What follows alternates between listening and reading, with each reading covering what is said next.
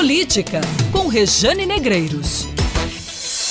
O tempo vai passando e partidos precisam construir pontes, fazer alianças em busca de uma chapa competitiva. Esse tem sido o esforço, por exemplo, do PV de Luciano Cartacho, que acabou vendo o arco de alianças construído no passado desidratar porque muitos aliados pularam fora. É o caso do PP, a nova casa, a nova legenda de João Corujinha, o presidente da Câmara de Vereadores. Corujinha agora está no partido de Agnaldo Ribeiro, que tem um pré-candidato a prefeito Prefeitura de João Pessoa, que é Cícero Lucena. Ainda assim, Luciano Cartacho tem dito que conta com o apoio do presidente da Câmara e chegou a provocar uma certa tensão e um certo mal-estar com essa declaração.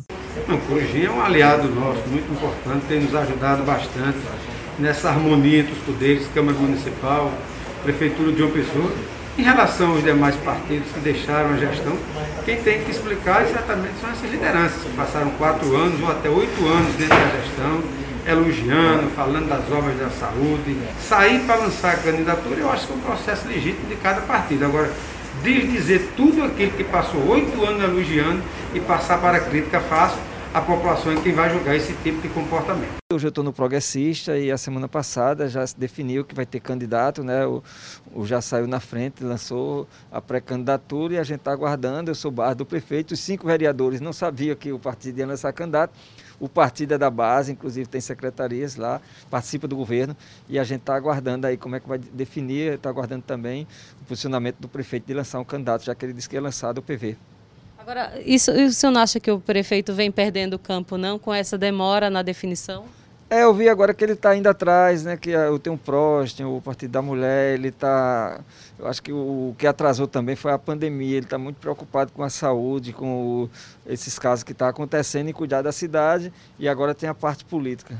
Olha, das duas, uma. Ou faltou Luciano Cartaz combinar com Corujinha, com o PP, ou o PP está jogando o jogo do PV e Cícero Lucena terá aparecido apenas para confundir e para embaralhar as apostas. O PV pode lançar uma candidata. A gente tem alguns nomes aí no tabuleiro. Daniela Bandeira e Dilma Ferreira eram secretárias, mas não tem nada certo. Por falar sobre candidaturas femininas, o PSOL lançou o nome de uma mulher, mas para a vaga de vice. E aí esse é um tema que eu queria tratar com vocês, né? A gente tem 14 partidos que se lançaram na disputa e todos eles praticamente, com exceção do PV, trabalham com nomes de homens majoritariamente, né? Isso retrata, reflete o machismo e o preconceito que permeia a política paraibana. Embora haja uma cota partidária para assegurar 30% de candidaturas femininas, a tendência é que o número de candidatas caia este ano. É uma queda que a gente já observou em 2016 2016 com relação a 2012. Em 2016 foram eleitas 39 prefeitas, quatro anos antes, 49. A gente percebe também esse cenário mais masculino né, nas câmaras de vereadores. Em especial aqui de João Pessoa, das 27 vagas, apenas três mulheres foram eleitas. Na verdade, elas foram reeleitas. Dentro daquele chamado quadro de renovação, não teve nenhuma mulher. O Brasil é um poço mesmo de atraso nesse sentido. Nós somos o vigésimo em uma lista de 21 países quando o assunto é ocupação de cargos no legislativo por mulheres, embora sejamos maioria do eleitorado. E aí, repousa a responsabilidade de partidos que não capacitam mulheres para cargos públicos, não colocam dinheiro em suas candidaturas, mesmo que sejam obrigados por lei. Enquanto outros países da América Latina adotam, por exemplo, a paridade de gênero nas eleições, aqui ainda tem partidos se valendo de candidaturas laranja de mulheres para desviar dinheiro público de financiamento de campanhas. Gente, isso é terrível para a democracia. E eu falo de representatividade mesmo, com a ladainha de sempre, partidos acabam perdendo a chance de aumentar a presença de mulheres no exercício de mandatos públicos e, com isso, acabam perdendo também uma excelente oportunidade de equilíbrio nos debates.